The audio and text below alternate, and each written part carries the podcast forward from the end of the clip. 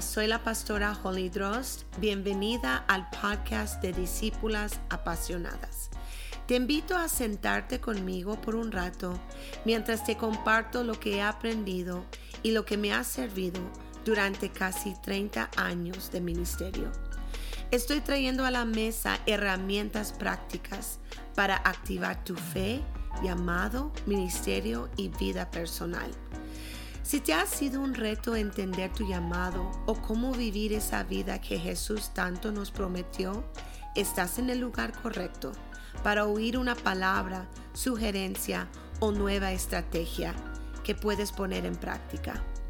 Me encanta ser transparente y real, sin máscaras ni pretextos. Estoy emocionada por este tiempo que tendremos juntas. Gracias por estar aquí. Qué gusto estar con cada uno de ustedes. Gracias por estar una vez más con el podcast de Discípulas Apasionadas.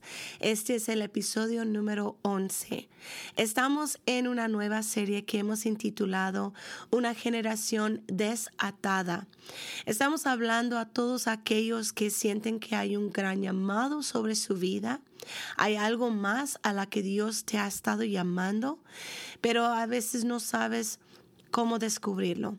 No sabes cómo encontrar ese, esa cosa a la que Dios te ha llamado. Y quiero decirte que hay dos puntos muy importantes cuando viene a esto. Número uno, nunca vas a descubrir a lo que has sido llamado para hacer viendo lo que los demás están haciendo o viendo lo que otros han hecho. Esto de la comparación es un callejón sin salida. Es un pozo que no tiene fin. No le va a llevar a nada bueno. La comparación con otros va a arruinar, va a impedir que usted logre lo tuyo. Y número dos, nunca vas a descubrir a lo que has sido llamado para ser en la presencia de otros. Es solamente cuando tú te metes a solas, a solos, en la presencia de Dios, donde Él te va a empezar a hablar. Ve a todos los grandes profetas, hombres, mujeres de la Biblia, apóstoles. Cuando ellos fueron llamados, estaban solos. ¿Tú quieres saber tu llamado? Métete en la presencia de Dios. Y una vez que tú te metes en la presencia de Dios, ¿sabe lo que va a pasar? Antes de que Dios te diga a lo que has sido llamado para hacer, Él te va a empezar a decir quién eres. Hay una crisis de identidad hoy día. Cada persona donde usted vea en las redes sociales quieren ser identificados con algún grupo, quieren ser identificados con ciertas personas. Pero hay tanta confusión, hay una crisis de identidad. Puede usted encontrar por todos lados gente que ni sabe si son varón, si son hembra.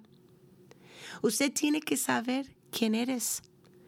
Y la verdad es que tu identidad está en Jesucristo. Tu verdadera identidad se encuentra en Jesucristo. Nadie tiene el derecho de definir quién eres más que Él. El que te formó en el vientre de tu madre es el único que tiene el derecho de definir quién eres tú.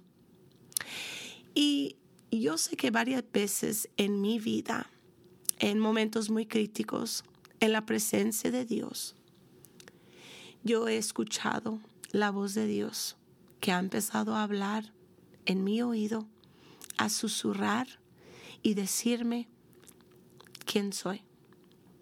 En esos momentos, la verdad, lo que me estaba hablando el Espíritu de Dios era algo muy distinto a lo que yo estaba viendo en el espejo.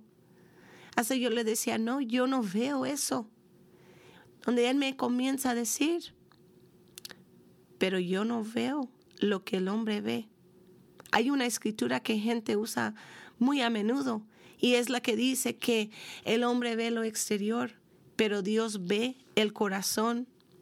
Y el Espíritu empieza a hablar y decir, no eres lo que estás viendo en el espejo, eres algo más, eres algo que yo puedo ver. Aún tú no lo puedes ver, pero yo sí lo veo. Y ahí el Espíritu de Dios empieza a contradecirme, ¿verdad? Pero es porque Él está viendo algo que yo aún no puedo ver. Y sabe que en esos momentos, cuando Él me empieza a hablar, me empieza a decir, es que tú necesitas hacer esto, necesitas hacer lo otro. Y yo le empiezo a decir, así como Moisés le dijo, pero si yo ni puedo hablar bien,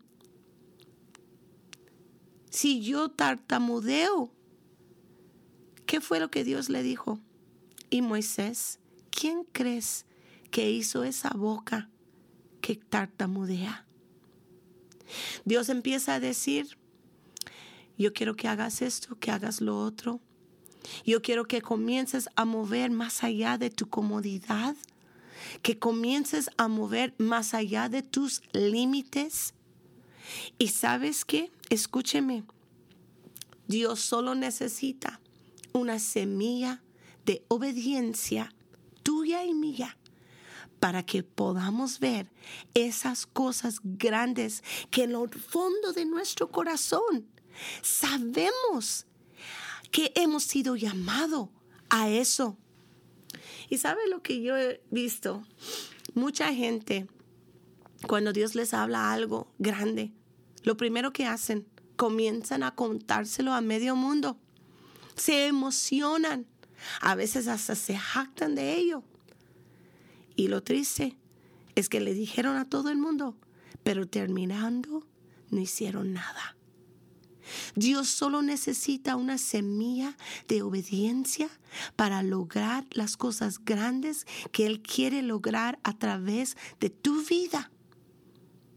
Y lo único que tú necesitas hacer es meterte a solos, a solas en la presencia de Dios y comienza a escuchar la voz que formó los cielos y la tierra, esa misma voz que dijo sea luz y fue la luz, esa misma voz que dijo sea la noche, el día y la noche y así fue.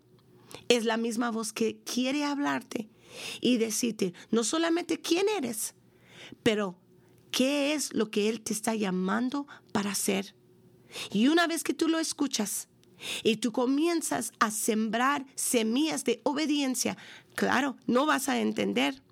A lo mejor ciertas cosas no van a tener sentido, pero tu obediencia va a abrir la puerta para esas cosas grandes que tú sabes que Dios te ha llamado para hacer.